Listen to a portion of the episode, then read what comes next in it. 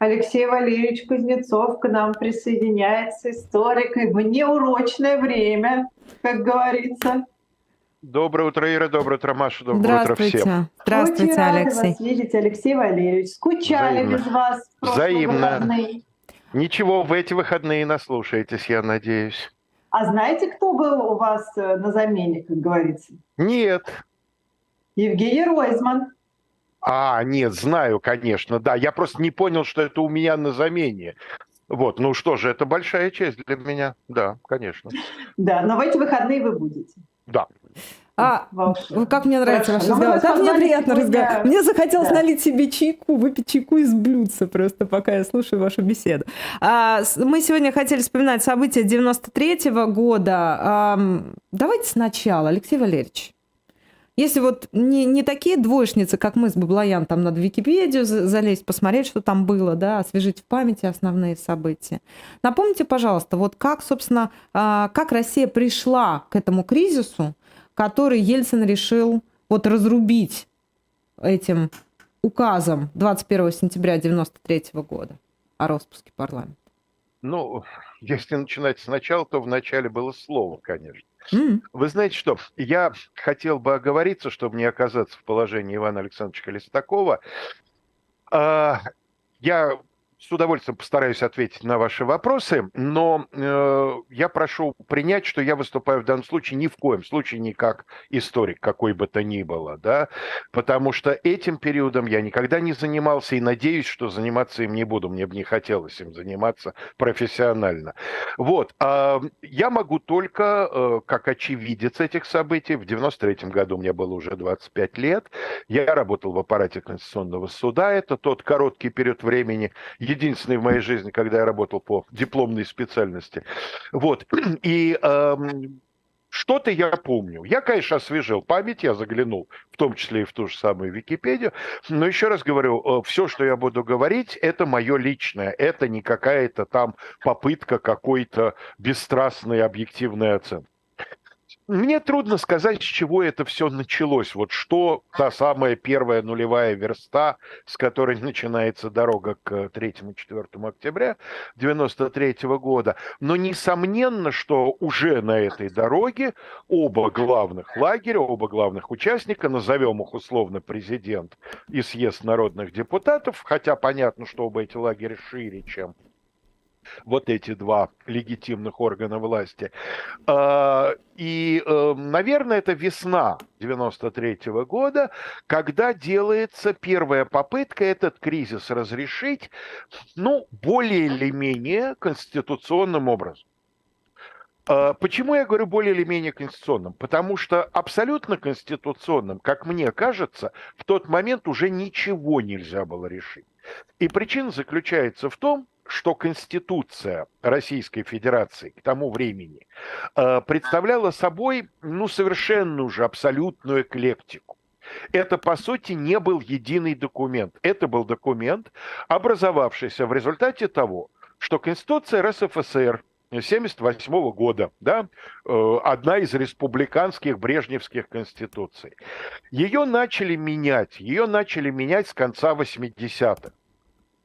Это законно, да, так сказать, в Конституцию mm-hmm. могли выноситься изменения.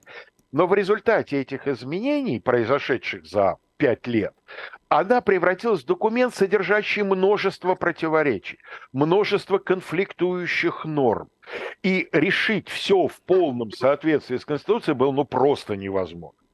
Но, тем не менее, были какие-то конституционные принципы, были какие-то общеправовые принципы. И вот то, что было предпринято весной 93 -го года, референдум, э, это была попытка э, сослаться, ну, или, по крайней мере, не сослаться, а получить решение при помощи э, воли народа, которая, опять-таки, согласно Конституции, согласно всем базовым демократическим принципам, являлась высшей законодательной волей в гособществе. А напомните, Алексей Валерьевич, референдум это вот этот да-да, нет да? Тот Конечно, самый? Это, угу. это тот самый да-да, нет да. Э, в э, него было вынесено, э, на него было вынесено четыре вопроса. Причем два вопроса – это вопросы скорее декларативные – потому что они подразумевали оценку не решение, а оценку, э, значит, спрашивалось, поддерживаете ли вы президента Ельцина, и спрашивалось, поддерживаете ли вы его курс реформ. Угу. А вот два других вопроса, э, они были, э, в общем-то, менее декларативными, потому что они предполагали, как прямое следствие, некие действия или бездействия. Считаете ли вы необходимым досрочные перевыборы президента. И считаете ли вы досроч... необходимым досрочные перевыборы Верховного Совета? И, эм, собственно, результаты этого референдума показывают а, одно из многочисленных свидетельств того раскола, который существовал в обществе, потому что вот если, да, вот Ира свидетель, Максим всегда говорит, когда в голосовании на живом гвозде там приблизительно пополам, да, это хорошо. А когда в гос... это значит, что в обществе существуют разные мнения. А вот когда в государстве по важнейшим вопросам, да, голосование приходит там 48 на 50. Это проблемки. Это не то слово, какие проблемки. Собственно, мы о 30-летии этих проблем сегодня и говорим. Да? И в результате незначительное большинство, но все-таки ответило утвердительно на первые два вопроса, то есть тем самым э, большинство все-таки одобрило курс Ельцина, относительное большинство, потому что в референдуме приняло участие чуть менее двух третьих. Если я не ошибаюсь, 64 какие-то там сотые доли процента это, да? И если э, учесть, что там 50 с чем-то ответила утвердительно на первые два вопроса, то в абсолютных цифрах получается, что, конечно, менее половины. Ну, собственно, э, поскольку это вопросы оценочные, кто хотел, мог свободно прийти и проголосовать, кто хотел, мог свободно высказать свое мнение. Кто захотел, тот высказался. А вот по двум другим вопросам 67%, по-моему, 67%, э, сочли э, необходимыми, значит, перевыборы Верховного Совета, а что касается Ельцина, там 49,5%, по-моему, высказались за досрочные перевыборы президента. Но в любом случае, хотя понятно, что тут гуляет в районе стат погрешности, но в любом случае Конституционный суд потом принял решение, что по третьему и четвертому вопросу для того, чтобы было принято решение о проведении досрочных выборов, необходимо, чтобы проголосовало более 50% от списочного состава избирателей. Ну а тут даже приблизительно э, не было такого значит, э, необходимого большинства. И в результате ситуация из тупика не вышла. Потому что mm-hmm. если бы э, референдум принял решение о перевыборе одной из двух ветвей конфликтующих или обеих конфликтующих ветвей, то вполне возможно, что и удалось бы избежать, хотя гарантий, конечно, нет, все то, что происходило в октябре 93-го, могло произойти при этих самых перевыборах. Запросто. Угу я себе представляю эту избирательную кампанью, которая бы началась, mm-hmm. да, так сказать. О, да. Вот. Но, по крайней мере, был какой-то шанс. Mm-hmm. Но этот шанс был, эм, упущен. так сказать, не возник. Да, он не то, что был упущен, он даже не возник, потому что результаты референдума были вот таковы, что на них сослаться было нельзя. А дальше последняя фаза, вот эти вот пол, примерно полгода нарастающего противостояния между значит, Ельцином и Верховным Советом, э, которые вылились в то, что кто-то должен был первым ну, перейти к совсем уже активной фазе. И вот здесь говорить о том, что было сделано законно, а что незаконно, мне кажется совершенно бессмысленно сегодня, потому что сегодня, как мне кажется, понятно, что все было сделано незаконно. И да? тем не менее, 21 сентября, да, мы подходим к этой дате, то есть конфликт да. нарастает, и 21 сентября Ельцин подписывает знаменитый указ 1400. Да. Что происходит дальше?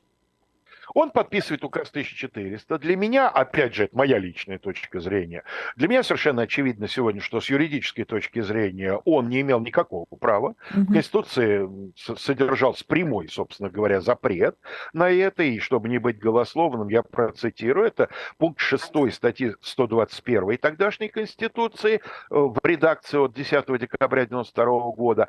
Вот. Полномочия президента Российской Федерации не могут быть использованы для изменения изменения национально-государственного устройства Российской Федерации, распуска либо приостановления деятельности любых законно избранных органов в государственной, государственной власти. В противном случае они, то есть полномочия, прекращаются немедленно. А указ 1400, безусловно, э, подразумевал распуск. Вот, собственно, его первый пункт прервать осуществление законодательной, распорядительной, контрольной функции съездом народных депутатов и Верховным Советом. Все. Угу. Угу.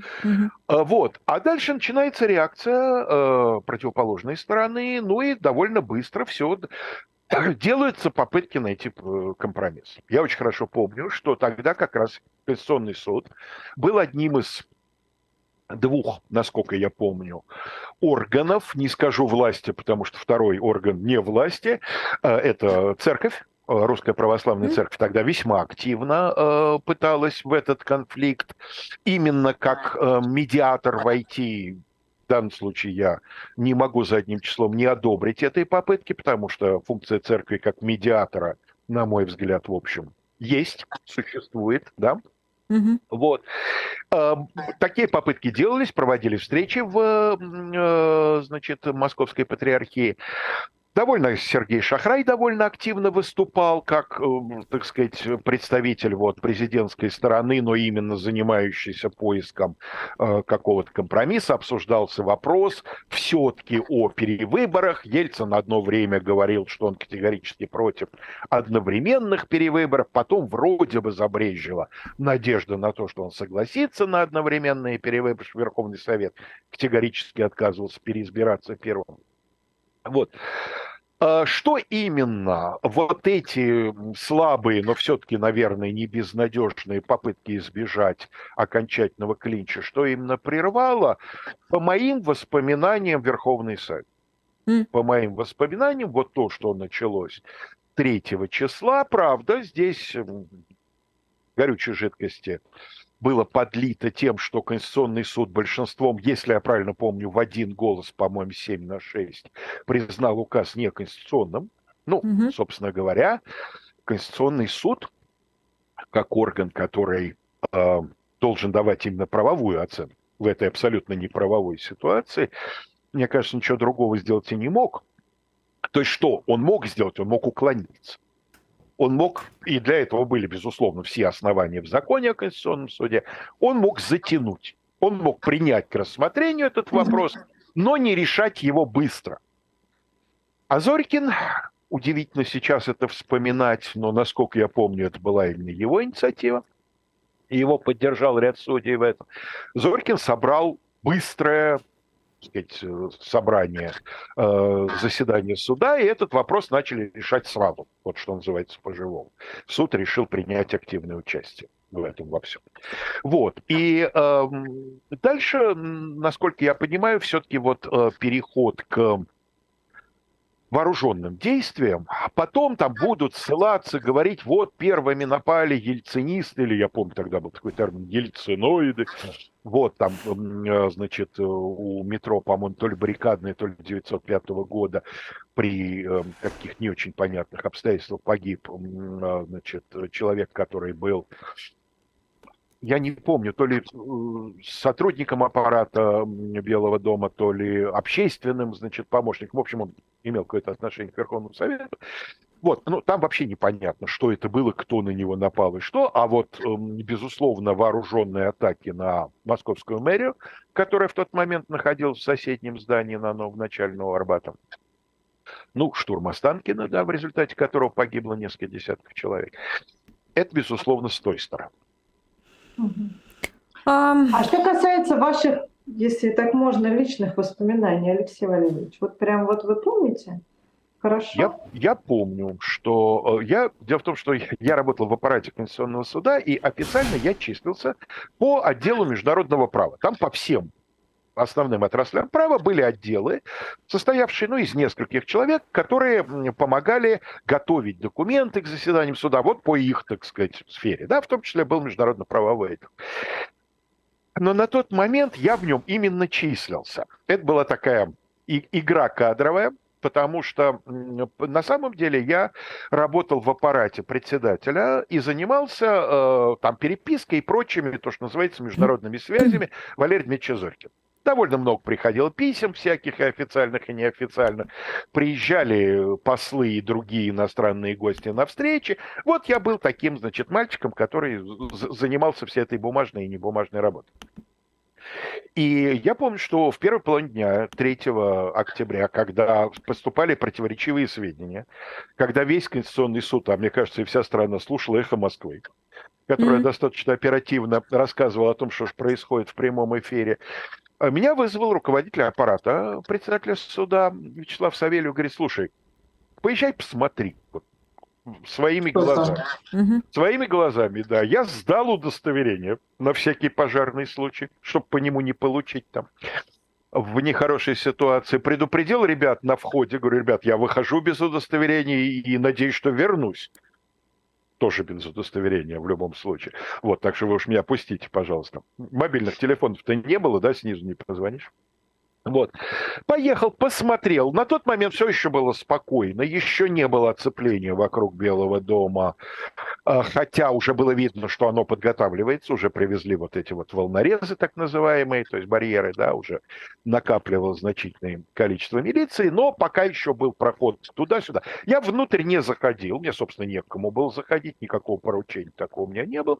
Я походил, посмотрел, вернулся и доложил вот что, собственно говоря, увидел. Ну, а дальше пошло-поехало уже, без моего непосредственного участия. Алексей Валерьевич, я бы хотела вот эти минуты, у нас остается там 10 минут, чуть меньше, потратить все-таки на вот эти сами военные действия в центре Москвы.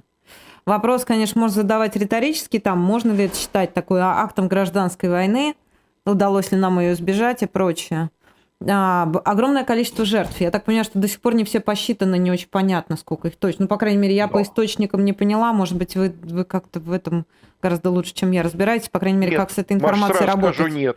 Почему так много жертв? А каким образом танки, которые стреляли по Белому дому, да, было такое, не было. Я уже сейчас даже, может быть, какие-то вот просто наложения каких-то картинок, потому что, как ни странно, Ира-то моложе, а я тоже очень хорошо помню эти события, и я их помню потому, что мама наша, двух маленьких девочек, меня и сестренку, повела гулять в ботанический сад. 3, по-моему, октября с утра или, или днем. В общем, мы ходили, мы доехали до как раз вот до телецентра, и вот через uh-huh. ВДНХ пошли туда в ботанический сад, погуляли, посмотрели, а вечером вот это случилось, то, что случилось. Uh-huh. Вот. И я это тоже очень хорошо помню. Вот можете рассказать именно про то, что вот фактически известно про то, как развивались именно военизированные действия? Ну, э, там есть определенная хронология, я, угу. я ее, честно ну, не говоря, не освежал. А я помню смысл, свою да. картинку, да, вот, которая у меня осталась э, с того времени, когда э, телевизионная группа CNN угнездилась на крыше одного из домов на Кутузовском э, проспекте, прямо напротив, да, ну, если через мост, то по диагонали э, от э, здания Белого дома, и мы все это видели. Ну, как, вопроса о том, стреляли танки по Белому дому или нет, такого вопроса нет.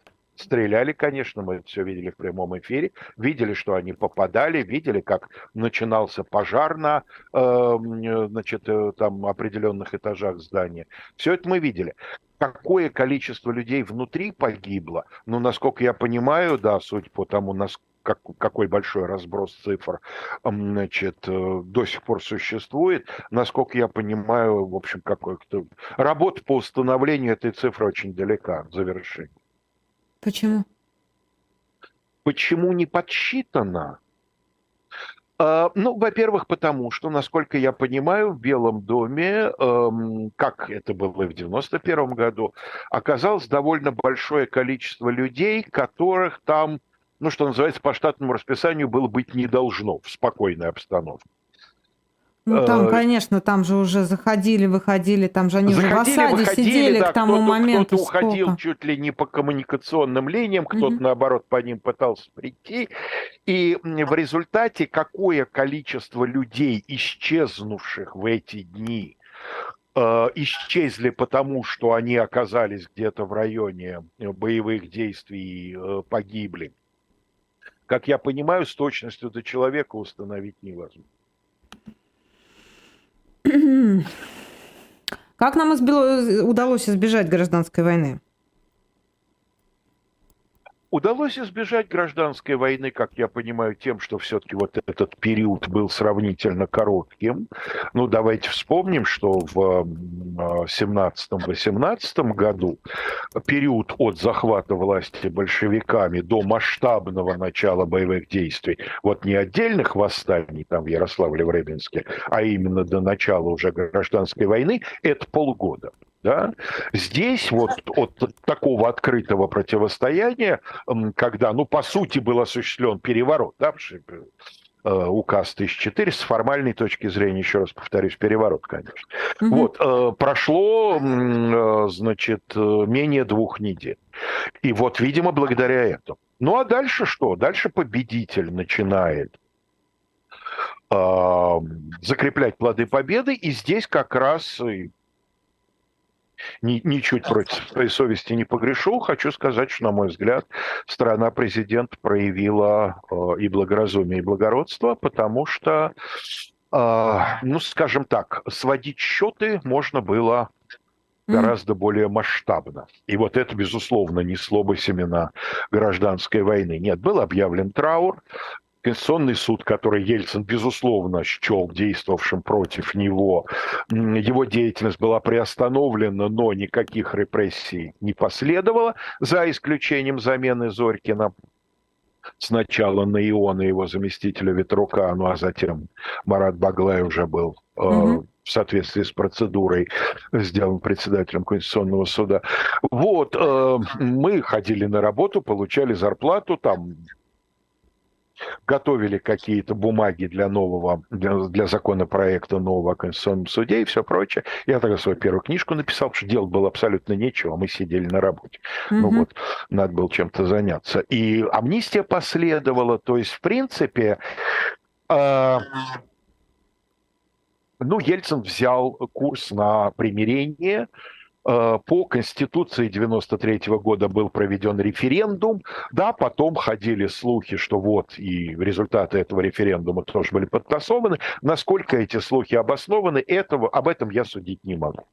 А, а вот что я смотрю. Были, угу, вот я смотрю. Что они по... были, я знаю. Угу. Да. да, извините. Что они были, я знаю, но проверить э, аргументы сторон которые говорят «да, были», которые говорят «да, нет, не были», я не могу, у меня для этого угу. не хватает профессиональных знаний по матстатистике. Ну да, я вот смотрю данные по погибшим просто, да, комиссия Госдумы 158 погибших, 130 гражданских, 28 военнослужащих, сотрудников милиции, 423 раненые получили иные телесные подтверждения, э, повреждения. Но тут действительно огромный разброс цифр, но, насколько я понимаю, говорим мы все равно о сотнях человек. Мы которые за два дня да. в результате военных действий были убиты в центре Москвы, ну и, соответственно, там где-то... Причем э, не все эти жертвы стали результатом вот целенаправленной стрельбы противоположной стороны, потому что, если я правильно помню, два сотрудника милиции, которые 3 октября погибли около здания мэрии, они, суть по всему, э, попали под перекрестный огонь и чуть ли не свои случайно их застрелили. По крайней мере, я помню, что против одного из милиционеров было возбуждено уголовное дело по факту гибели его товарища и прекращено за отсутствием в его действиях состава преступления. Ну, другое дело, что когда начинается в центре густонаселенного города, да еще в ситуации, когда к этому центру большие дополнительные массы людей стеклись, когда начинается любая стрельба, число жертв будет идти, конечно, десятки, а то и на сотни.